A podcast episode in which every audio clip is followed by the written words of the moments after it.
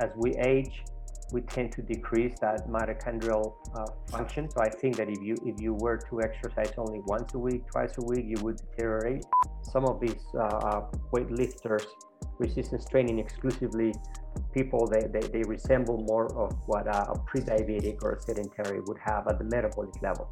We have the idea, the conception that the Paleolithic uh, populations, uh, they had the best diet possible and they was based on old meat uh, when probably was not the case. If this population had access to antibiotics or ICU or hospitals, would they live much longer than us, right? Because cardiometabolic disease is pretty much non-existent in this population. Lactate is a big signaling molecule in cancer, and it's very possible it's a big signaling molecule in, in many other processes. For my experience, from what I've observed, uh, that this is the exercise intensity where I see that there's the highest improved in mitochondrial function. The way I look at coaching or training, right, is bioenergetics. What, what, what do you want to uh, uh, stimulate today?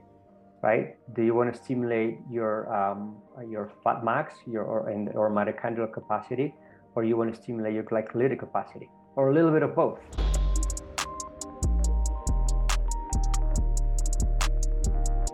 Welcome to this new episode. Before we get started, I'd like to thank our sponsor for the podcast, Moxy Monitor. For those who don't know about the Moxy Monitor yet, it's a NIRS device that measures muscle oxygen saturation and blood volume in real time. It's a non invasive sensor that is placed on the skin and can be worn during any training or sporting activity. Motocross riders and climbers wear it on their forearms, hockey players on the ice, swimmers can wear it in the water. I've used it to test rugby players, CrossFit athletes, endurance athletes, and more. The Moxy allows you to individualize work and rest periods, optimize load, reps, and sets, identify training thresholds in real time, and even correct movements based on what the data is showing you. You can also use the Moxy monitor to determine an athlete's energetic limiting factor and their individual training zones. Using this process, you can better target the athlete's limiter with precision in order to improve their programming, training, and in turn, their performance. You can view and collect the data on your Garmin watch, and you can also pair the Moxy with other physiological testing products such as the VO2 Master, Pnoe, and Cosmed VO2 systems. The Moxy is a tool I've used weekly for over a year now with great success, and I highly recommend it to any coach who's interested in digging a little bit deeper on the physiological side of health, fitness, or performance. You can use the coupon code UPSIDE at checkout for a 5% discount on moxymonitor.com slash shop. That's U-P-S-I-D-E for a 5% discount. With that said, let's get into the show. All right, Inigo, we're live on the podcast. How you doing? Good. How are you, Sean? Thank you very much for having me. I'm doing very, very well. It's an, a huge pleasure to, to have you on the podcast today. So thank you uh, for taking time out of your uh, busy, busy schedule uh, to to come on the podcast and, and talk to us today. Um, maybe for the couple listeners who don't know who you are yet, can you uh, please tell us a little bit about who you are and what you do, Inigo? Yeah, well, thank you for having me again. Uh, it's a pleasure to be here on the show uh, your podcast. Uh, yeah, my name is Inigo San Millán, and I am a, a, prof- um, a professor at the University of Colorado, uh, the School of Medicine, um, and also uh, in the Department of uh, Endocrinology and uh, Medical Oncology, and also in the Department of Human Physiology and Nutrition the University of Colorado, Colorado Springs, which is the other campus that we have. I'm also mm-hmm. the director of performance for Team UAE, um, and uh, coach of uh, Tadej Pogacar, the Tour de France winner. Mm-hmm. So that's uh, like you said, it's a you have you have a lot on your plate, and you you work in uh, in very maybe not different worlds because they're they're all linked, and we'll we'll see this today on the podcast. But uh, you work in many different uh, fields. Let's say, um, how do you balance your time between research? Uh, between the other activities that you have on the academic side and and then the coaching side uh, with elite athletes? Yeah, it's, it's, it's tough. It's, uh, it's, I'm still trying to figure that out. But uh, yeah, I try I try to manage it the best that I can. I I'm, I'm very lucky that I have a great team at the university, so that I don't have to be in the laboratory always uh, um, doing experiments. So I have a I'm very lucky to have the team that I have and also, uh, yeah, very good team also in on, on Team UAE. Uh, you know, a lot of collaborators that uh, make my job easier. Is there anything that you've added or taken out of your your schedule in in recent times that you feel makes a big difference in being able to manage uh, just your time in general and uh, really just you know put all your focus on the task at hand? Well, I mean, I would say that, that, that, that the new technologies, the ability to work uh, uh, remotely, right? It's uh, it's it's been tremendously helped. You know, like it is one of the one of the few things that we have uh, uh, uh, learned out of this pandemic, I guess, right? the ability to use like Zoom, like now, mm-hmm. so that you don't have to commute to the laboratory. Uh, or, or, or, or, catch a plane and go to the other side of the world. You know, you can do a lot of things now remotely, uh, and, and we are learning how to do that and coexisting this way. So I think it's, it's a big advantage uh, in terms of uh, time management. Do you do you still manage to uh, get some time for yourself and all that? Because I mean, personally, I know that when I'm spending more time at home, like you said, you can probably cram more work in every unit of time, but then you also don't really have an excuse to get up and, and go do something else. But you still find the time to go cycle a little bit or, or still go, find the time to go for a walk or do something different. Yeah, I try, I try to cycle about uh, four to five times a week for like about an hour and a half, hour and 40 minutes uh, max, because I don't have much time. And I have my, my little loop that I do so yeah, I try to be very uh, religious about that, um, except for when the weather is bad or so. You know, I might do some train trainers inside mm. for an hour or so. But yeah, I, I, try definitely. To me, that's a it's a top priority, right? If I don't exercise for two days, I can't stand myself. So it's not not good. you talked about hour, hour and a half, uh, multiple times a week. That that sounds uh, maybe like i mean when you come from cycling i can imagine that that doesn't sound like much training volume but uh, maybe for the the odd person listening in who maybe is used to training three maybe four four hours a week and and think that that's a lot um, what's your perspective on training volume when it comes to just maintaining health? I, I, assume I don't know, but I assume you you don't have any competition goals for yourself at, at this point in time. Um, what do you think is the optimal training volume when we talk about just maintaining optimal function for everyday life?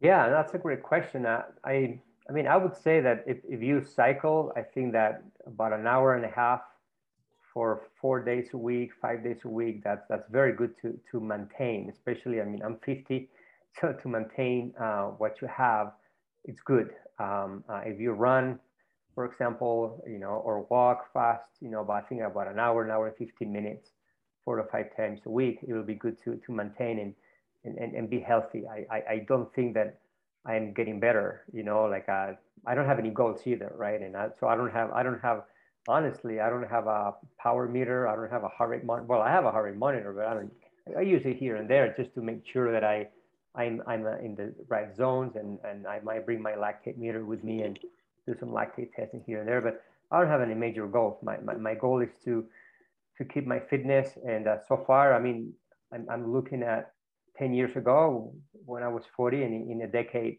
my, my times going up climbs uh, and my average speed, uh, again, I don't even use watts. I used to do that a lot but it's, it's very similar in, in 10 years. So this is what I'm, I, I feel very lucky for that I'm blessed because uh, yeah, that's, that's to me what it's all about, maintaining the, health and fitness. When you talk about maintaining health, um, what specifically are you trying to uh, I guess you, you, talked about maintaining. You didn't. You said you, you maybe not improving or not as much as you were uh, maybe in, in in years past. But what uh, aspects of your your body of your physiology are you trying to uh, up you know upkeep and, and maintain as best as possible through those long rides?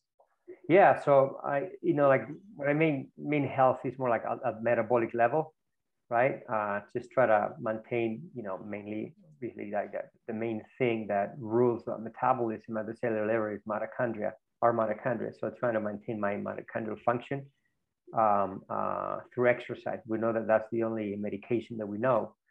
And, uh, and we know, uh, you know, that you need to do that on a regular basis. From what I've learned all these years, you need, um, you know, four times a week as a minimum, right, to, to maintain that uh, or improve it. Uh, but, but that's the thing, as we age, we tend to decrease that mitochondrial uh, function as part of the aging uh, process. Uh, so I think that if you, if you were to exercise only once a week, twice a week, you would deteriorate. But I think that if you train four days a week, um, yeah, you, you would be able to at least maintain. Mm. whereas if you're young, right, if you're 15 or 18, if you train four days a week, you might improve right? Or if you're new to the sport, right? But I think that I, I to me, at least personally, and everybody is different, right? I think that I can find the balance about four days a week, five days a week, uh, at around an hour and a half, um, you know, to, to, to able. And, and, and, and, and I have done some laboratory tests myself. And yeah, it's just, uh, uh, you know, I have similar data that what I had 10 years ago. Uh, so, uh, and also obviously going on the climbs, you see that the, the times are the sim similar, uh, average speed is similar. So that, that means that that metabolic health, I mean, that mitochondrial function must be similar as well. So therefore, the metabolic health, which again is, is my goal uh, at the metabolic level. One, one thing that I need to do is do more uh, resistance training. Uh, that's that's in my to-do list. I, I, I try to commit to, to do two days a week, but I always fail because I just don't have the time. But uh, it's an extra time that I, and, and, and I, I personally don't like at all to, to, to lift um, but uh, but yeah, I, I, really need to be better at that because that's very very important for sure. Would you say that uh, maintaining health at the at the metabolic level, at the mitochondrial level, precedes or takes uh, precedence on resistance training as um, factors to maintain or to develop uh, as you maybe as you as you age because we know that both those aspects the if we if we go very very broad the strength and the endurance they're both important for longevity and quality of life. Uh, but do you, do you think there's one that is more important than the other or, or not necessarily? Yeah i mean both are important as you say right? Uh, uh and this is what I, I i i need to do better at, at, at improving my my my resistance training right? And, and keeping my muscle mass you know as much as i can uh, but I would say that uh, at the metabolic level, uh, definitely the mitochondrial function is, is, is more important and, and, and that you don't really get it necessarily through resistance training. Uh, in fact, um, I, have been seeing a bunch of people just, they, they, they only do uh, resistance training. And yeah, some, you know, I'm, I'm starting to see people develop metabolic syndrome and they're, you know, kind of gym type people, right? They're lift weights all the time Uh, we have done a study uh, uh, where with muscle biopsies looking at mitochondrial respiration and function and and people, for example, with uh, uh, who, who, who do weightlifting compared to people who do endurance, they have a whole different phenotype at the, at the metabolic level. And, and in fact, some of these uh, weightlifters resistance training exclusively people they, they, they resemble more of what a, a pre-diabetic or a sedentary would have at the metabolic level. That's that's really really interesting. You you've mentioned mitochondria multiple times already in our in our 10 minutes of, of chatting. Can you talk about what place the mitochondria holds uh, in both your research and in your uh, in your uh, practice as a coach as well? Yeah so um, uh, at the research level uh, where i'm trying to identify um, what is the role of, of, of mitochondrial function uh, in health and disease, right? So we, we, we, know very well by the work that uh, others have done for years, right, that a mitochondrial impairment or dysfunction is a hallmark of different diseases like type 2 diabetes, metabolic syndrome, uh, and now we're seeing it even in Alzheimer's and, and, and of course cancer. So this is what I'm trying to understand. What are the mechanisms right, uh, behind the pathogenesis of that mitochondrial dysfunction. Um, this is this is where we we we, yeah, we, we, we should be able to put out some, uh, uh, I mean, to publish some research soon, because uh, we're, we've been working really hard for like the last three years. And now we have tons of data on this. And we clearly see differences uh, and can, we can pinpoint in specific areas within the mitochondria that they're not working in sedentary people, in people with type 2 diabetes, in, in cancer cells as well. Um, that's on one hand. Um, then when it comes to, to apply all these concepts uh, to, to uh, um, um, the sport, uh, this is where we learn a lot about what we see in the laboratory by, by looking at how those mitochondria work. And not just the mitochondria, but the whole cell uh, as a whole, right? Uh, um, and, and this is what it helps us to understand and confirm many of the other methodologies that, that, that I've been applying for years. And, and because that's, that's again, it's, it's, a typical top, uh, um, um, uh, name, but it's mitochondria are the uh, powerhouses of the cells, right? This is where uh, you oxidize uh, or you utilize the, the fatty acids, um, uh, glucose, you can use it as well, or you can also oxidize it in the cytosol or, or reduce it to, to lactate. But it is also where lactate is oxidized. So uh, lactate and fatty acids are key for performance glucose as well. Um, and even other metabolites like the glutamine or even um, um, uh, ketone bodies, right? Although those are more extreme, but uh, normally at the normal substrate, yeah, this, the mitochondria, you know, has to be very, very good in these athletes. So this is what they are at the on, on the opposite metabolic pole compared to people with type 2 diabetes, metabolic uh, uh, syndrome.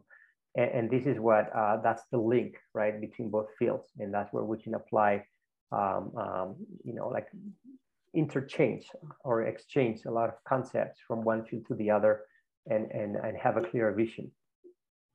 Put out a few questions to the, the audience before I I got you on the show. I have a maybe a fairly technical question from uh, Jem Arnold, who's in uh, in UBC in Vancouver, and um, he's asking: Have you worked with any NIRS devices to assess mitochondrial function in your research? No, I haven't worked specifically. Um, I haven't. My, I mean, one of the things is like uh, we um, the, the NIRS. They usually the penetration is very small. It's mm. about one centimeter so it's difficult to get uh, through the skin into the, the, the muscle. Mm-hmm. Uh, this is one of the, the, the issues that those NIRS uh, devices have.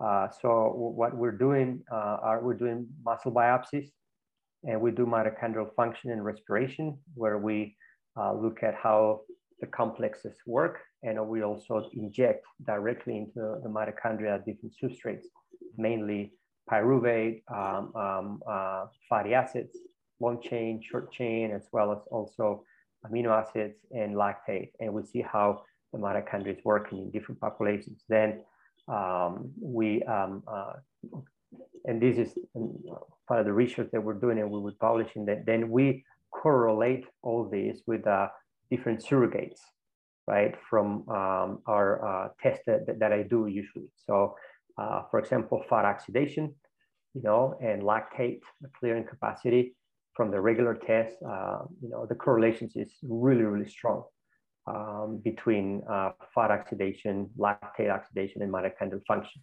Mm. Uh, so that's what we, we, we, we do that uh, during the, the test. Uh, I started doing fat and carbohydrate oxidation rates, uh, substrate utilization poof, about 15 years ago or so. And back in the days, people like, what? It's a crazy thing to do now, you know, like uh, fortunately, more and more people are doing those. But yeah, those are great um, uh, surrogates for mitochondrial function. Um, and, and, and, and at the same time, it, it gives you already real data from an athlete um, that you can compare with others. And especially, it gives you data in order to um, give that athlete or that person specific training zones to improve. Something that with the NIRS is, is difficult. I mean, it would be difficult to do. Yeah, absolutely.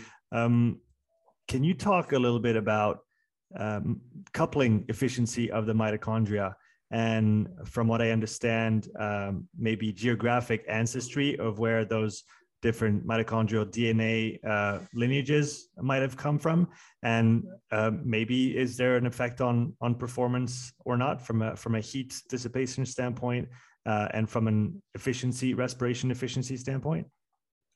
Yeah. So yeah, th- th- there's a, a, mitochondria like you know originally they they they become from uh, uh, bacteria. They're bacteria, right? Origin, uh, and they they they about two two be two a million years ago, uh, mitochondria were info- involved in were engulfed sorry by um, um, uh, eukaryotic cells, right?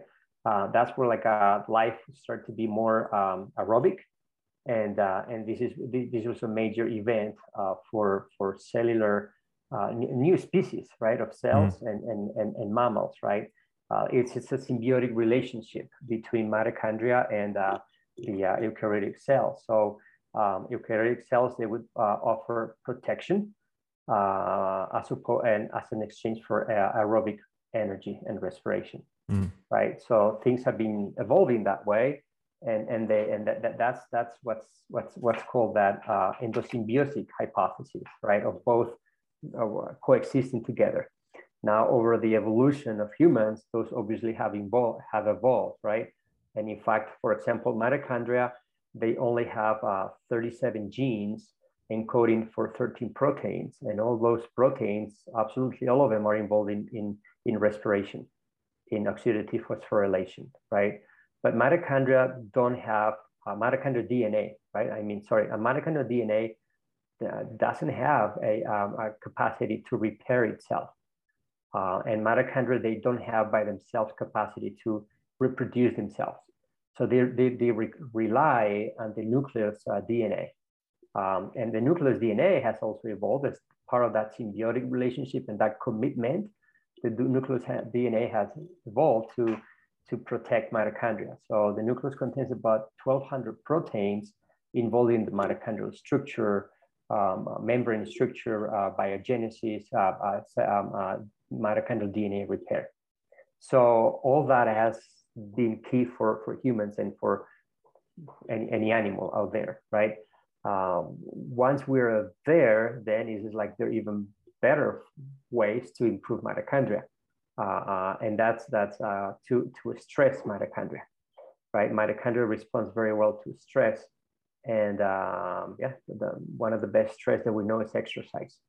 So um, this is what we uh, try to, to improve that mitochondrial function by, by increasing metabolic efficiency, uh, increasing the capacity to, uh, um, um, you know, oxidize fuels, to, to, to produce, um, um, you know, uh, reducing equivalent, right, and improve uh, the Krebs cycle or TCA cycle. But um, I don't know, maybe I'm, I'm, I'm, explaining like in a different way, but I don't know if it's kind of, if I'm uh, addressing your question. Yeah, yeah, I think we're I think we're definitely talking about the same thing here. Uh, one thing I it's a colleague mentioned to me, uh, and I think it was a hypothesis of, of his uh, regarding the coupling efficiency in the in the mitochondria and uh, essentially in in broad strokes, uh, maybe athletes from northern hemispheres or with the lineage from northern hemispheres oh, okay. That have maybe um, maybe the mitochondria has a tendency to dissipate a little bit more heat uh, because uh, from an evolutionary standpoint it makes sense if you're in a cold environment that you maybe lose a little bit of efficiency from from an ATP standpoint if it's going to keep you warm. But if you're in Africa, say, maybe you don't need the all the extra heat, so you can have a say a tightly tight a more tightly coupled mitochondria and be more efficient in your ATP production. Um, so that, that was kind of the, the what I was wondering about it, if, if you had any information on this. Um, I mean, it makes sense as you say. I, I, I haven't read much about it to be honest. I, I would not have the uh, the answer about uh, differences in lineages of people from northern hemisphere compared to southern or or or more like a um, uh, you know like a uh, in, in other places in the world. Sorry. No, no, no, no problem at all. Um, is there maybe there? Do you know of any significant link link between uh, sunlight and mitochondrial function, or sun exposure, or any uh, maybe vitamin D? And and is there a link there that that is interesting or even relevant at all, uh, in your opinion? I don't know. To be honest, I, I am not an expert in that that specific field. Uh, I know that some people promote obviously sunlight for uh, for many functions, right, including vitamin D. Mm-hmm. Uh, I'm, I'm, you know, some people even thought think that it, they're key for mitochondrial function. I, I, I haven't read uh, clear research about that. I, I would not be able to answer that question. Okay, totally, totally fair. Um, if we if we go to substrates now, mm-hmm. uh, do you think there is? Um, do you think there's a substrate predisposition predisposition if that if that's even a thing from a nutritional standpoint uh, depending on where uh, people came from. Again from an ancestry standpoint is there certain populations that oxidize fat better in their mitochondria? Is there other populations that that are maybe less efficient with this? Do, do you see any link there? I, I, I mean I, I I I personally think that um, uh, the plasticity we're talking about the substrates, right? And yep. the substrates are um, uh, are oxidized mainly in the skeletal muscle, right? Uh, in fact, the first tissue that uh, or organ, because we are considering already skeletal muscle as an organ, the first organ that sees diabetes is the skeletal muscle, and the mm-hmm. main reason is that about 80% of carbohydrates are oxidized in in skeletal muscle at rest postprandially. and within skeletal muscle in the mitochondria, right? So the, the plasticity of the skeletal muscle is amazing. Uh, and, and so that more than be a, like a different um, populations in the world with a better mitochondrial function or not, I would say that the different populations in the world with different activity levels, uh, different, uh, um, um, yeah, just stressors for that mitochondria, they're, they're very important, you know, and I think that uh, that's in my in my humble opinion. I think that's that's the key. Mm-hmm. So ex- exercise as the the best medicine to uh, to to improve that mitochondrial function and. Uh... yeah, yeah, we, we see populations, for example, um, in the uh, um, you know like you know populations that resemble a lot what it would be the Paleolithic people or, or our ancestors, like mm-hmm. those are the hunter gatherers, right? uh, and uh, they're populations that haven't uh, been in contact with normal civilizations ever at all, right? they're also called small scale societies, right? They live in very remote areas in the world. So there, there are a bunch of studies that are done uh, with uh, hunter-gatherer populations in, in Tanzania, the Hadzas, um, uh, as well as the um, Tsimane population in, in the Bolivian Amazon. Mm. So um, we know that the activity levels of these populations are incredibly high compared to our, our, our average daily activity in our normal societies or, or, or it's not normal civilized societies, right? Or, or, or westernized society, whatever we want to call it. But sorry, I'm making them, maybe they are the real society. It's not right. It's hard, it's hard to. it's yeah, true. we're doing a regression instead of progression, right? But, but yeah, these societies, for example, the exercise, between 115 to 135 minutes a day. That's right. about two hours uh, mm-hmm. daily, right? Mm-hmm. Um, um, and we, we see that that, that diabetes um, uh, percentage of this population is less than 1%. I'm talking about type 2 diabetes. Wow. Less than 2%. Um, about 70% of their mortality is due to infections. They mm. live similar years than what we do, uh, and we know that uh, about 70% of mortality is due to infections, they don't have antibiotics, right? Um, for example, so that's a big deal. The other 20% is the trauma. Right. They, they, they fall off the bike or walking or any accident and they don't have a ICU, right? Where to go to. Only 10% of the deaths are related to what we call non-communicable diseases like cardiovascular disease, diabetes, cancer, only 10%. percent mm-hmm. Whereas in our society, we're talking about this percentage of non-communicable diseases are about, you know, uh, 60 to 65 percent. You know, so um, that's a huge that, that's something difference. to tell us. It's a huge difference, right? Uh, now, uh, the thing is, like, if this population had access to antibiotics or ICU or hospitals, would they live much longer than us, right? Because cardiometabolic disease is pretty much non-existent in these populations, right? Um, and yet these populations, again, uh, they, they, they are very active and their, their carbohydrate diets are, you know, 65 to 70%, which is uh, higher than in our, our, for example, in, in the US, the, uh, the, the, carbohydrate percentage is 30 to 40%, mm-hmm. right? So they eat a lot more carbohydrates, a lot less fat, uh, but they're very active. So I think the combination of, and, and they also, I forgot to mention, most of these carbohydrates, they come from plant from plants, right? So they have a plant-based uh, uh, nutrition, right? Uh, which now it's it, it's getting um, to be a bigger and bigger deal, right, in our society. So the combination of exercise and the combination of, of proper nutrition, uh, yeah, I mean, I think it's clearer and clearer that um, it's good for your health and longevity. Yeah, absolutely. Do you do you know what kind of uh, has it been? I don't even know if how that could be quantified quantified it in, in a non um, exercise set per se setting, but do you know what the, what kind of intensities those people uh, subject themselves to through their daily activities? Is it a, a lot of walking, low intensity activity, or uh, is there is there some some higher intensity uh, stuff in there as well? Yeah, I mean, mainly uh, they, they, they tend to walk a lot, right? Uh, um, there, there, are a few studies uh, again with this population time with looking at um, um, you know, with pedometers and looking also with the uh, um, um, um, not indirect calorimetry in the laboratory, for example, right? But then with the, um, you know, like looking at number of steps, parameters. And, and then, yeah, they, they, they, they, they can walk uh, six, seven, eight kilometers a day, mm-hmm. right? And then they also, they're very active. They're always, uh, you know, in the fields, collecting fruits, collecting vegetables, uh, they're always out there. Um, so, uh, but when it comes to more like metabolic exercise, they do a lot of walking, uh, and it's something that um, yeah, it's it's a very aerobic activity. They don't usually sprint after after a lion, right, or the other way, or, or you know the other way around, right?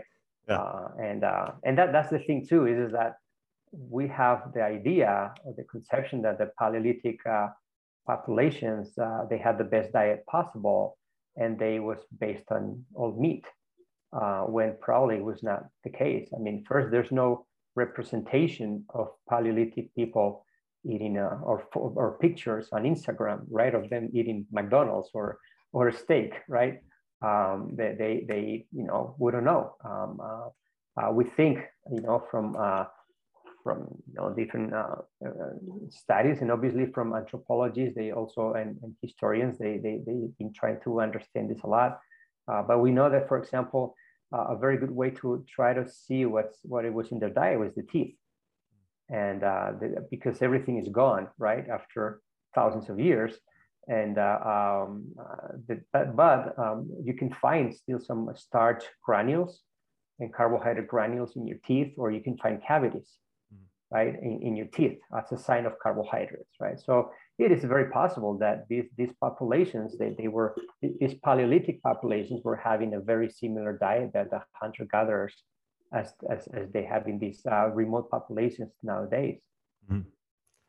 You talked about uh, earlier in the talk, you talked about lactate as a fuel. And I, I guess for a lot of people still, for some people still, let's uh, let's strongman this a little bit more. For some people, lactate is still, um, you know, a, a, a, bad byproduct of whatever's going on inside your cells. Um, can you explain why and how lactate is a fuel and such an important one at that in the human body when it comes to uh, especially when we talk, start talking about exercise and, and endurance performance yeah so uh, that's a great question so yeah absolutely uh, lactate is a, a, great fuel for the body um, uh, and, and, this is something that we have learned a lot from um, uh, you know my, my, colleague mentor and, and great friend uh, george brooks from the University of California, Berkeley, and pretty much everything we know about lactate. He, uh, you know, he, he's been for 50 years working into this, right? So we, we, we as, uh, uh, you know, physiologists working with athletes or, or people working now in the area of metabolism applied to many diseases, we owe a lot to his work of 50 years. So we know that lactate is probably uh, the preferred fuel for cells. Um, for example, Dr. Brooks has shown that uh, patients with a, a, TBI, traumatic brain injury, um, um, they prefer to use the, the brain, their injured brains, they, they, they heal better with uh, lactate versus uh, glucose. Mm-hmm. Um, and lactate, yeah, yeah, it's, it's, you know, it's, it's highly readily uh, utilized by almost every cell in the body. Um, and uh, it's, it's a great fuel. So when it comes to exercise, lactate is the it's is the mandatory byproduct of glucose utilization of glycolysis, mm-hmm. right? So um, every time you you you use glucose, you're going to produce lactate. Uh, that glucose, the ultimate step in glucose is pyruvate that enters the has only two choices: either enter the mitochondria or be reduced to lactate. So when there's a high mitoc- a high glycolytic flux, um, uh, pyruvate cannot be oxidized in the mitochondria um, um, very well. So it, there's high reduction of pyruvate to lactate. This is what happens during high intensity exercise. Mm-hmm. So that lactate, not the lactate per se, but the hydrogen ions associated to lactate, they decrease the pH in the muscle, like, like what happens in cancer. They decrease the pH in the, in the tumor microenvironment, which is very acidic. And in the muscle is the same. So that um, um, those hydrogen ions, they interfere with the muscle contractile force and also with the velocity. I'm not saying necessarily that this is the result of fatigue because fatigue is a very complex field and we still, we don't know about fatigue. There's the, the central fatigue and the central nervous system fatigue, right? And possibly lactate as a signaling molecule is in, involved with that. But we know that if you accumulate too much lactate in your muscles, uh, and again, not the lactate, but the uh, hydrogen ions are going to have an, an, impact on your muscle contraction. Uh, then we know also lactate, if you accumulate it and you, you don't get rid of it, eventually it's going to uh, uh, shut down glycolysis. Uh, so therefore, yeah, it's going to shut down um, um, that high intensity. Uh, is that a protective effect? Uh, maybe, but something that we still don't understand completely. But we know that, that those athletes were very well, and we know, I'm sorry, that that lactate is mainly produced in the glycolytic fibers, the type 2 or, or, or, or fast twitch muscle fibers, right? So athletes who have a very good mitochondrial function, um, they, they, they oxidize the lactate, um, they shuttle it uh, to the slow twitch muscle fibers. And in the mitochondria, the slow twitch muscle fibers, that lactate is converted to energy, or even in the cytosol back to pyruvate and enter the, the, the, uh, the Krebs cycle. So uh, if you don't have a good mitochondrial function, you're going to, uh, uh, yeah, that lactate is going to accumulate and you're going to have to uh, release it to the bloodstream. And once it's in the bloodstream, it's utilized by almost every cell in the body as a substrate, like the heart, like the brain. The heart is an amazing utilize, utilizer of, of lactate um, and the brain as well, kidneys also. But the idea is that if you have a very good mitochondrial function, you can use it as a fuel within your muscles instead of you know, the heart using it as a fuel, your muscles can use it as a fuel. So this is part, part of that mitochondrial function and metabolic efficiency. That that's really really interesting. Um, one thing I wanted to to clarify with you, um, you you were saying that the type one fibers preferentially oxidate or, the mitochondria are prefer, preferentially going to use free fatty acids, um, and then you also said that uh, glycolysis obviously is going to use glucose glycogen uh, and break this down to uh, to to get generate some some ATP. Um, is the is, is, there a significant amount of glucose that is used directly by the mitochondria itself, or is it neglectable? No, the, the, the, mitochondria, yeah, they can use a lot of glucose as well under fully aerobic conditions. Mm-hmm. Uh, so you can that that glucose uh, through glycolysis is converted to pyruvate, and uh, that pyruvate enters the, the, the mitochondria. You know, it's it's oxidized to acetyl CoA and then enters the the Krebs cycle, mm-hmm. right, for energy for ATP production. Um, so yeah, um, that pyruvate yeah, enters very well. Uh, the problem is like um, uh, pyruvate needs to be oxidized to acetyl CoA through PDH, pyruvate dehydrogenase complex, and um, it, sometimes to put it in more layman's terms, it's a little bit slow. It, it, might act as a fuse. Mm. So if you have a lot of uh, a very high glucose influx, that PDH might not work very well. So pyruvate might not be enter the mitochondria very, very well and be reduced to lactate. But uh, uh, under under resting conditions, that's what I mentioned earlier. Mm. Uh, under resting conditions, uh, about 80% of the carbohydrates they have to be oxidized in the in the skeletal muscle mm. and mainly the mitochondria through pyruvate. Mm. Right. Okay. But under high glycolytic flux, like in, in high intensity exercises, there's not much time. Uh, uh, and also it's not very efficient um, um, because you can produce ATP in the cytosol by reducing it to lactate. And furthermore, under high glycolytic flux, you you you you you you, uh, you uh, deplete NAD uh, and you need to uh, regenerate it. And the only way to regenerate NAD is to, to reduce pyruvate to lactate mm-hmm. for the continuation of glycolysis. It's mm-hmm. a little tricky, complicated, but uh, yeah, that's how we, we humans, bioenergetics, supposed to work, I guess. exactly. It's all it's all tied together. Another link that I I thought I understood from one of uh, uh, Brooks uh, Brooks's papers is the link between lactate uh, lactate as a, a, here as a signaling molecule yeah. and free fatty acid availability and, and oxidation. Can you can you talk to that a little bit? Yeah, so uh, yeah, so we know very well uh, through the work from Brooks that uh, lactate is a signaling molecule or, or a lact hormone, right? Um, uh, lactate is uh, uh, um, and now one of the things we have moved this into areas like cancer. So mm. in cancer, we have uh, proven for the first time the lactate is an oncometabolite. Um, and we published that uh, two years ago, where we shown that uh, lactate uh, regulates the uh, genetic expression of all the major genes involved in breast cancer. Hmm. Um, um, we, we, we have a, um, uh, we, yeah, we published that and now we, we, we have finalized new studies with more cancer cell lines uh, of breast, uh, like triple negative, and then other cell lines like uh, lung cancer, both non-small cell and small cell lung cancer, and we see the same results. And in fact, if, if we uh, we're blocking it also with uh, genetic engineering, like uh, silencing lactate production, then cancer stops. So lactate is a big signaling molecule in cancer, and it's very possible it's a big, big signaling molecule in, in many other processes. Um, so relating to the to the to the fat uh, fatty acid oxidation, it is well known um, that lactate uh, binds to the GRP81. It's a receptor uh, in the, uh, the adipocytes. And uh, when lactate binds to that receptor, it inhibits lipolysis. Uh, so when you have high blood lactate circulating, they're going to be binding to that receptor. So there it's, it's going to be decreasing lipolysis. So therefore, uh, fat oxidation is going to be reduced.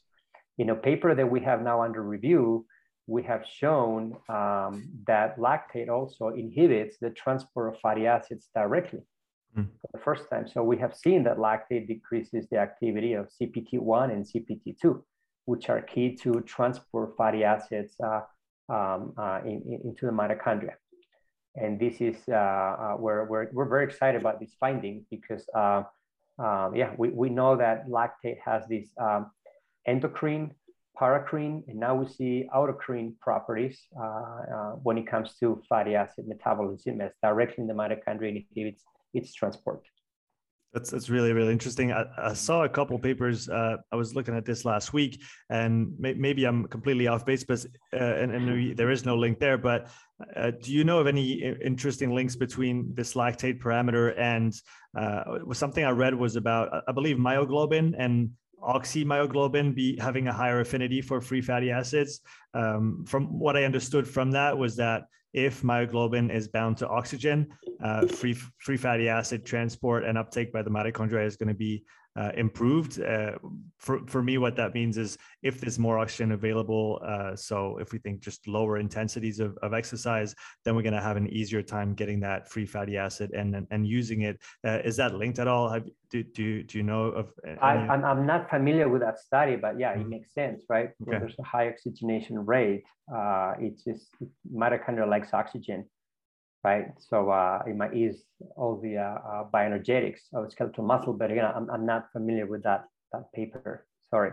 No, no, no, no problem at all. Um, one thing that, and, and maybe again, my my uh, my framework is, is off on this, but one thing I think of is, is lactate flux. So, what I mean by this, or what I understand by this, is what's below the surface. We have uh, maybe blood lactate, which is the manifestation of the excess uh, production of, of, lactate in the blood. But then there's, like you said, all the lactate that is produced, but then that is transported and recycled. Uh, do we have a sense of the uh, if that's even a term, the recycling capacity of an elite athlete, an elite cyclist, uh, when it comes to lactate itself versus, uh, you know, your your everyday person. Can we can we quantify how much these uh, pro athletes are able to uh, produce, but then recycle as well right away yeah. before it actually manifests in the blood itself? Yeah, so there, there's a, a, already from 1999 the paper with uh, um, uh, Bergman, uh, um, Bryan Bergman and George Brooks, mm. where they're showing it how uh, all this uh, lactate kinetics, right, um, um about in trained people as, as they have trained how lactate is oxidized in the mitochondria, and there's a lower rate of appearance in the bloodstream, mm. meaning that it's been more oxidized in the mitochondria. It's been known also that um, uh, it's counterintuitive, but it's still thought by many that uh, elite athletes uh, or, or, or, better trained athletes, they produce uh, more lactate. Uh, they just uh, recycle it or, or oxidize it better so it doesn't escape, mm. right? So when we see a lactate, let's in the blood of three millimoles of, a, of an athlete at a kind of, let's say four millimoles at a high intensity, um, that athlete is probably producing uh, a lot more lactate at that intensity than a recreational athlete. Uh, the difference is that that, that athlete is uh, uh, oxidizing it much better in the mitochondria and is not escaping as much in the blood. So by the time an elite athlete is at uh, exercising at four millimoles of lactate, lactate in the blood, uh, it's, it's a very high intensity. Mm-hmm. And uh, this is what we see that uh, not necessarily the same lactate concentration is the same for everybody. Right. Um, Similar, on, but not the same. on on that point, do you see then a difference between uh, let's see, let's say endurance um, biased athletes. I'm thinking cyclists, long distance runners, and their lactate uh, levels that they might see at, at, any given intensity, and then maybe athletes from still uh, fairly endurance demanding sports, but maybe much shorter in, in time duration. For example, rowing. Uh, do, do, you do you see significant differences in the the lactate levels that two that a cyclist and that a that a rower might uh, attain?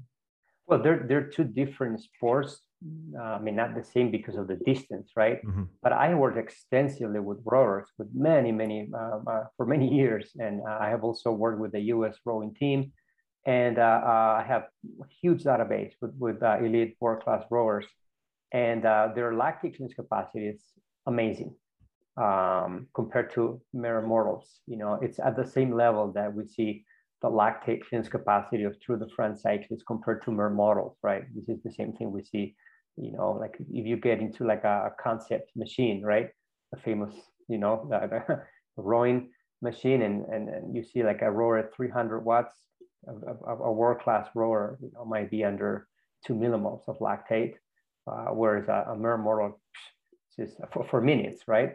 Whereas a mere mortal at that intensity cannot even last maybe 30 seconds, right? and, mm-hmm. and might be producing 11 millimoles, you know. Mm-hmm. So yeah, the, the, the, lactic clearance capacity of these rowers are uh, is, is, extraordinary, both men and, and women. Uh, now, when we talk about lactic clearance capacity, once we go above that second threshold, call it um, um, um, maximum lactate steady state or critical power or, or uh, that, that transition point between metabolic homeostasis and the loss of uh, that homeostasis where does the lactate go when it starts accumulating in the in the in the blood to higher and higher levels? Does it go to non-involved muscles to be oxidized? Does it go uh, to the to the to the kidneys? Does it go to or sorry to the liver? Where, where does it go yeah, exactly. So lactate, the preferred route for lactate is to, to go and move and be shuttled, as, as George Brooks discovered, the lactate shuttle hypothesis, that is not a hypothesis anymore, is a reality. We're talking about 40 years ago, right? But, um, uh, you know, it's lactate is shuttled from the um, fast twitch muscle fibers, very glycolytic muscle fibers, to the slow twitch muscle fibers. And again, as we were saying earlier, it's oxidized back to energy.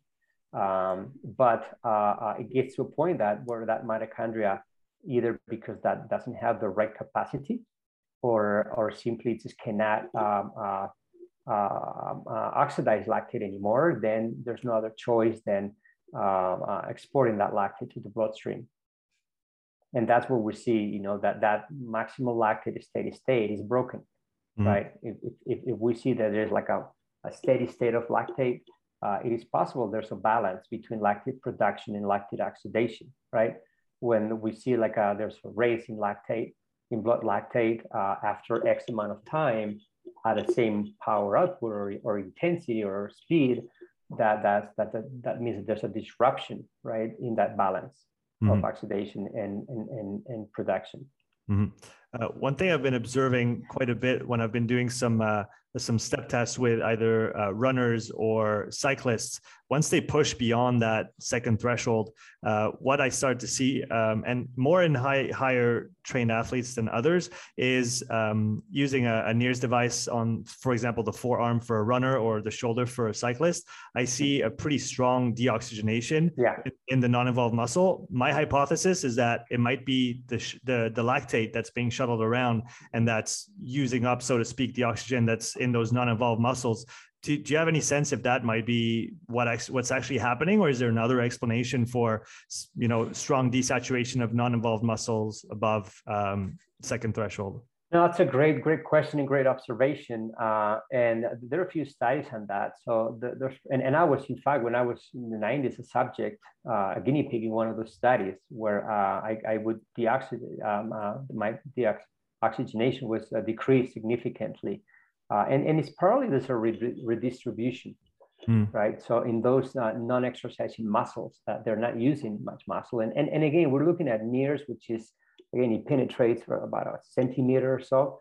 So most of that blood that we see is more at the uh, skin level. mm-hmm. more than the, the muscle level, right? And and we also know that excuse me, that there's a, a, because of catecholamines, a very high intensity is going to lead to catecholamine release, much higher, and that's a very powerful vasoconstriction, mm. right? So it's very possible that, yeah, first there's a for sure there's a vasoconstriction, and uh, and also it's very possible there's a, a, a redistribution of, of blood flow from areas that are not needed to uh, areas that are needed, more like inside the skeletal muscle. Mm-hmm yeah that that mm-hmm. makes that makes and in fact and, and in fact probably as you have started very well observation right that the elite athletes tend to you can see this more exacerbated in them than in recreational athletes right mm-hmm. yeah because yeah. they probably are more uh, efficient at at at, at um, you know redistributing uh, uh, redistributing uh, oxygen yeah, that, that makes that makes total sense to me. I wanted to talk about uh, zone two for a little bit. Uh, first, first of all, for, for those who don't know what zone two is, could you maybe explain it in, in layman's terms? Uh, for for, but I, I, guess how you how you explain zone two. Well, I yeah, uh, um, I I started you know using this term like whatever 25 years ago or so, and and and yeah, it was not all of a sudden a lot of people talk about zone two, but um, uh, I, I would describe it as a way uh, for, for, for my experience, from what I've observed, uh, that this is the exercise intensity where I see that there's the highest improved in mitochondrial function. And the way I see this is by, again, as I mentioned earlier, looking at uh, surrogates of mitochondrial function like uh, fat oxidation and lactate clearance capacity. Mm-hmm. Um, uh, when, people, I have a huge database of uh, meta- metabolic testing from all kinds of athletes, and and, and, and I see, you know, how they have been training. So I, I see that those who train at that zone two, those are the ones that when they come back, their lactate clearance capacity is better, their fat oxidation is better, and obviously they, they, they, they perform better in the, in the physiological metabolic test. Those ones who do at different intensities, uh, they don't get nearly as better. Mm-hmm. So this is what my conclusion is like that zone two and, and believe me, this has been started as a trial and error, right? Back in the days, like 25, 30 years ago. Uh, now it's it's more like, yeah, it makes sense because we have all these measurements in the laboratory, and even at the at the mitochondrial respiration level in in uh, with the biopsies, right? Uh, but this is what we, we we see that this is intensity that it seems to improve that um, um, mitochondrial function the best.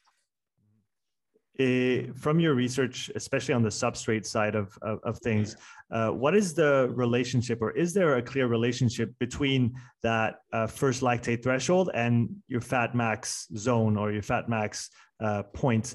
Uh, are those things closely related? Are they far apart? Does it differ maybe from one athlete to the other quite significantly? What have you observed there? Yeah, it, it, it, definitely varies, right, depending on the fitness level and the mitochondrial function. But yeah, I, I think that is is is, is that that first uh, um, uh, threshold, if you will, it's it's it's a, um, um, a, a, metabolic point where um, glycolysis starts to be more prominent, um, uh, and therefore more lactate production. And, and as we discussed, lactate um, de- starts decreasing uh, lipolysis uh, the adipose tissues.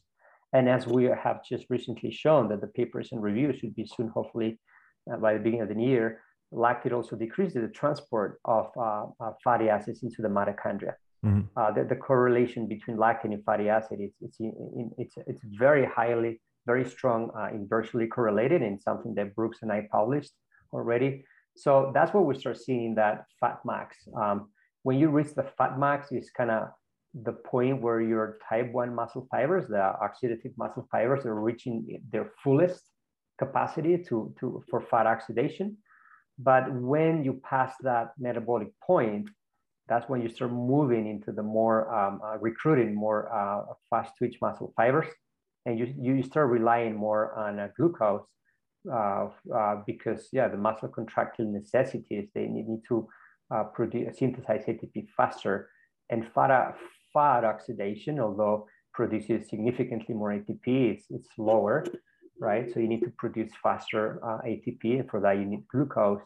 And that's where you start moving away from that fat max and rapidly decreases, uh, and, and, and you start utilizing more glucose.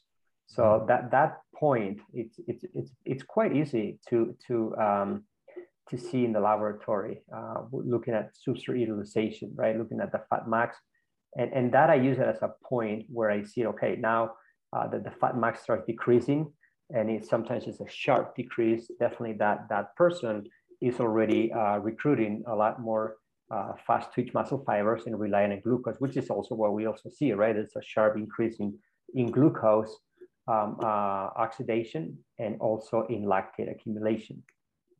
Eh, do you then and that coincides with the zone two? right. I, I was going to say is so because the zone two, from my understanding, at least the zone two goes I guess from the top boundary of zone one and then all the way to that first lactate threshold or first threshold, ventilatory threshold, however we, we, we want to define it. Um, is it more beneficial then to always work at the top of your zone two, or should you actually maybe optimize your work and be more around your, your fat max if that point's a little bit lower and maybe stay more close or closer to that uh, optimal fat oxidation uh, intensity when you're trying to optimize your mitochondrial function? But to move, to me, uh, from what I see, my experience, like uh, your fat max in the zone two is is is the, the same intensity. Okay. Uh, and this is where I see that uh, you optimize fat oxidation because you you oxidize more fat, obviously, and and, and that's where you stimulate uh, mitochondrial function. Uh, that that's kind of the point where you're about shifting to the next gear, where it's like you're zone three. Mm-hmm. right? Uh, it's kind of like I always give people the example of the, the manual car, like a, a stick car, right? A stick gear, sorry, where you know you're in like the first gear, let's say, and you're in the red zone, like seven, eight thousand RPM, right? Um, the, the, the, and you have to shift gears, right, to second gear, for example, right? Um, uh, that, that's kind of what I see the fat max mm. and, and that zone two, right? Is just kind of you're stressing that mitochondria maximally and uh, to the point that it's starting to tell you like come on shift shift it's time to shift because you're at eight at 9000 rpm and you, you just say no you, you get stronger there. I'm not going to shift. You get stronger there. And this is what i think that it that intensity elicits the highest adaptation uh, for lactic clearance capacity and fat oxidation when you look at high level cyclists that can go out on a, a, three hour four hour ride and maybe stay in that in that zone for mere mortals like like us um, should we shift our intensity throughout a long ride if we want to go out for a long period of time knowing that maybe our you know our internal uh, milieu is going to uh, change over the course of a of a long effort. And so maybe that uh, our fat max so to speak was at 170 watts uh, but then at the end of the ride it might be 150 mm. or 160 no that's a very good question. And and, and yeah and, and in fact this is quite what i try to the way i look at coaching or training right is by energetics what, what, what do you want to uh, uh, stimulate today, right? Do you want to stimulate your, um, your fat max your, or, and, or mitochondrial capacity, or you want to stimulate your glycolytic capacity, or a little bit of both, right? Uh, but yeah, um, that milieu that you, you mentioned, yeah, I, I, I think that it, it's important to, to, to really establish where the intensity is that you want to stimulate today and don't mix them very, um, um, uh, not, don't mix them uh, uh, or, or, be careful if you mix them. You know, for example, if you're going to do zone two training and you start by doing high intensity in the first kilometers or some sprints, you know, uh, yeah, you, are going to have a hormonal response, mm. right? Uh, you're going to have a high levels of catecholamines. You're going to have a high lactate levels. Lactate, as we mentioned, is going to decrease CPT1, CPT2, uh, and fat oxidation and the GRP 81 receptors. So we don't know exactly when this that that, that effect is going to subside, where you're in a clear zone two. You know what I mean? Mm-hmm. Lactate also uh, increases cardiolite. I mean, uh, yeah, this is a study we're also showing that lactate um, decreases the activity of, of, the remodeling of cardiolipin, which is a, um, a structural uh, phospholipid in the mitochondria. Mm-hmm. And that increases uh, uh, ROS, you know, uh, reactive oxidative species. So that that's the thing you know like uh, what is going to be the quality of the training if you disrupt that cycle right? Mm-hmm. uh, so so this is this is this is what I, i'm very picky about this when it comes to training. And i want to say okay what are we what, what do we want to achieve today? You know like with Pogacar, for example right? Like okay we want to improve that mitochondrial function today. Uh, so we're going to stick to this program today, mm-hmm. or we want to do uh, improve our glycolytic capacity. Pump. Another one might be a sprinter, a sprinter, right?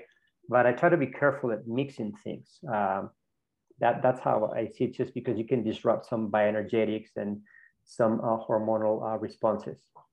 I, I totally get your point about not doing a sprint before you go and try and, and develop that mitochondrial function. What about the other way around? What if you do a long ride, uh, you stay in your zone, you do your work there, and maybe you're short on time that week. So you say, you know what, I'm going to throw a couple of sprints at the end. Is that intensity at the end of a, of a long zone two uh, session, is that going to have any negative impact on the adaptations that we might have developed uh, throughout the, the zone two work? No, I don't think so. I think that's a very good idea too right? Mm. Uh, to do something of high intensity towards the end because yeah, you're done with that uh, specific adaptation. And as you move on to the next chapter to one, and you isolate both, right? Instead of like mixing them. Mm. Uh, that said, obviously in the competition, you mix everything, right? But that's what the competition, but uh, uh, I like to partition, right? Mm. And, and, and really focus on each energy system. Uh, and then obviously, you know, there are trainings where you put it together, everything right? Uh, but the competition is where you put it all together. Um, but yeah, I think that I think what, what you mentioned about the sprinting, yeah, yeah, it, should not affect right those those those adaptations, right? Mm-hmm. Which is then that's the other part of it is is that the, the, monitoring of training, which is the other side, right? One thing is the uh, okay, let's focus on which bioenergetic systems we want to stimulate today, but they also say like, are, are, are we assimilating them correctly? Are we are we giving the right uh, dose of exercise or mm-hmm. training, right? Is it too much, too little?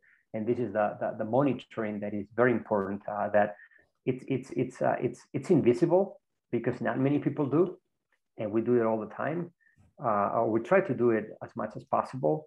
And and that monitoring is it's quite important mm. also. Yeah, to, totally agreed on this. Last last question on the the low intensity. Then we'll talk a little bit about the high intensity stuff.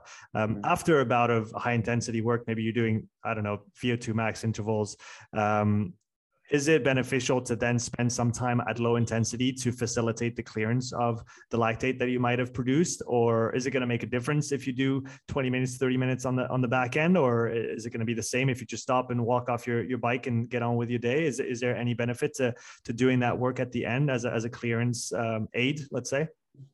It's definitely going to make a difference. It's definitely going to make a difference. And this is one of the things why i started um, I'm, I'm, I'm not, I'm not sure, I don't know if I was the first one or so, but, uh, but definitely uh, one of the first ones, because a lot of people were laughing at me and the cyclists wanted to kill me. That's when I started introduce the, uh, uh, the, the, the, trainers, right? At the end, as, as they cross the finish line, uh, they would cool down. I started doing that in 2008 or, or, or nine, I forgot. But yeah, um, um, at first cyclists wanted to kill me. Obviously, you have done a 150 kilometer stage and uh, wait, what? You want us to, to, to cool down for 20 minutes on the trainer?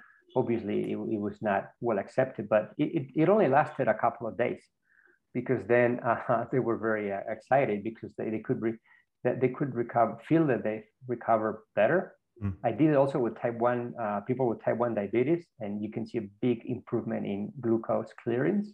Mm. Uh, and, and, and, and, and I was really surprised to hear from the massage therapists because they, they, know very well they're cyclists, uh, especially many times the massage therapists, they, they're always um, giving massage to one rider specifically, mm-hmm. right? Mm-hmm. So they know their muscles very well. And when we arrived to the hotel, like after the massage, many came to me like, whoa, I, I their, their, these guys' muscles are amazing. What, what what's going on, right? Mm-hmm. And and I think that that's important. And, and uh, yeah, because one of the things that in the moment you stop the activity, you have high glucose, if you have done high intensity, you have high glucose levels, you have high lactate levels, and uh, um, uh, that, that glucose need, needs to be uh, back inside the cells. Uh, so for that, you need insulin, right? So the pancreas has to work and release insulin to bring glucose back into the cell. And that lactate has to find its way around other organs and tissues in the blood. However, if you if you exercise and uh, cool down, uh, one of the things that happens is that first the uh, um, the GLUT4 transporters, which are the ones that are stimulated by insulin to bring glucose in, they're non-insulin dependent if you exercise. So exercise itself, muscle contraction, is going to do that job. Mm. So you're going to bring in a more physiological way that excess glucose in, and the lactate is going to go from the fast twitch muscle fibers into the slow twitch muscle fibers for energy production, and you're going to uh, have lower lactate levels in the bloodstream. It's very possible also that there's less uh, production of ROS or a mitigation of ROS, uh, reactive oxidative species, free radicals, right? So we still don't understand all this, right? But it definitely it makes sense, and uh, in the in the practical world, uh, you know, the, the the athletes they really appreciate it. Well, it's it's quite nice when those two sides coincide and, and you can uh, see a, a, concordance between the theory and then what you apply with, especially with the, the elite athletes that you you work with. Um, yeah, and if and in fact, I'm sorry to interrupt, but yeah, no, no, go, go. That at first they wanted to kill me, right? now now they, they want to kill us if if the trainer is not there as they finish the finish line, they cross the finish line, right? They, they yeah. start swearing like, oh, my trainer is not here, you know, and like so. This is how extreme they go from from the sensations that they feel. So they really think that it's very important and they feel better. Well, that's that's really that's really good to hear. Everybody's going to start doing low intensity after the high intensity now. So, mm-hmm. talking about, uh, I had a question about threshold uh, zone four. If you want to improve that um, zone, do you work there or do you work above? I like to work both, right? Mm. Uh, but I, I, definitely I like to work there um, and again, this is this is that bioenergetic system, right? Which is very specific, which is the glycolytic system, is the turbo. This is where you win races, right? So you really need to work on that. Um, I mean, people think that all I do is zone two, right? But you know, uh, we do a lot of uh, high intensity as well, right? Um, but yeah, absolutely. You know, like at the zone four, uh, that glycolytic system is key to improve performance because this is this is the where you win races, right? The thing is like the zone two is necessary uh, because it's a great assistant to, to, to, to glycolytic capacity because as we have been discussing, right, that lactate coming from uh, uh producing those um, fast glycolytic fibers uh, because of glucose utilization is oxidized in the adjacent uh, slow twitch muscle fibers. So that's when we put together both systems in the competition, right? You mm-hmm. produce and you clear, produce and you clear. But that's the thing too, to, to, that, to produce lactate, you need to have a very high glycolytic capacity. And that needs to be trained also as much as your mitochondrial function. Do you, do you have favorite? Do you have uh, favorite types of protocols that you use for for riders to develop those qualities? And will those uh, protocols greatly differ uh, if you would be to work with somebody from a, a lower level? Yeah, I have different protocols. I, I, I will have to kill you if I tell you. No, just kidding. but I, I, I, I mean, I have different protocols, but I, I think it's, it's more about, you know, what is the, uh, what are the necessities, you know, like you were mentioning earlier of the specific sport, you, you were mentioning earlier about the rowers, right?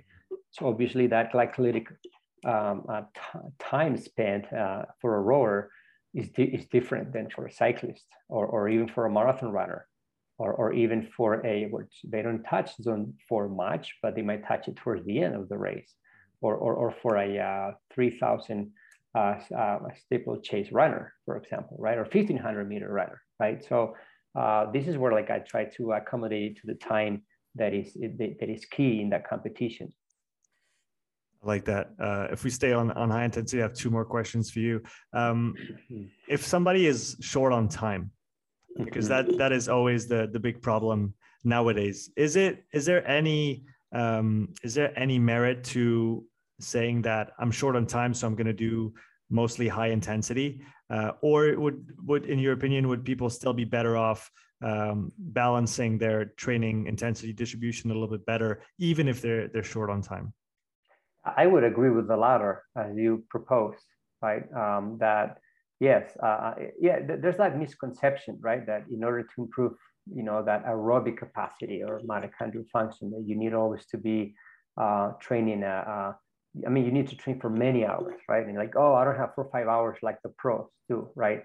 But the pros, they need that time, right, to, to be there. But one of the things is that in order to, to, to have that enough stimulus to the mitochondrial function for, for mere mortals, you know, or, or all of us who don't have much time but want to be healthy or, or improve our performance, uh, to keep up with the group right on Sundays, right? Uh, yeah, uh, I think that one and a half hour is, is, is should be enough, uh, and, and as you mentioned, you know, like then you can you know, uh, have some high intensity towards the end of the session, so you can get the best of both worlds. You, you, you your your um, oxidative capacity and your glycolytic capacity, and uh, and that's when, yeah, sure, you put it all together on, uh, on, on, Saturday or Sunday morning when you go with your with your bodies out there and you go all out.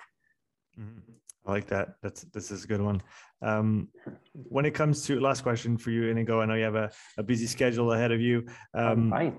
Um, when it comes to recovery optimization, what for you are the the big rocks? What are the things that we cannot miss when we're trying to optimize our our recovery uh, in the in the, the the realm of performance?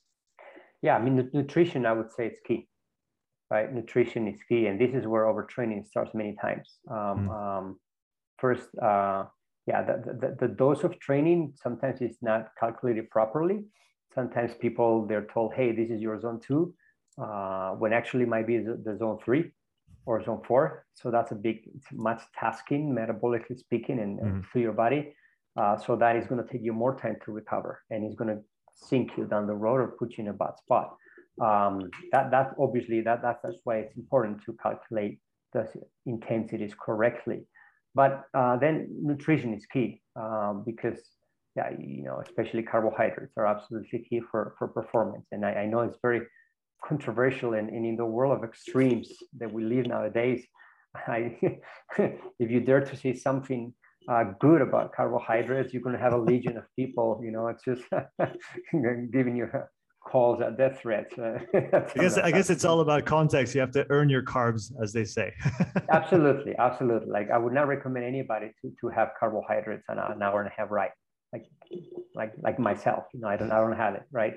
But uh, yeah, if you train hard, you know, or longer, you definitely need proper nutrition. And, and if you want to do it multiple times in a row, you, you're going to need some form of carbohydrates and, and glycogen. I, am by no means I'm I'm championing for uh, having the same levels of carbohydrates as as our elite athletes, right?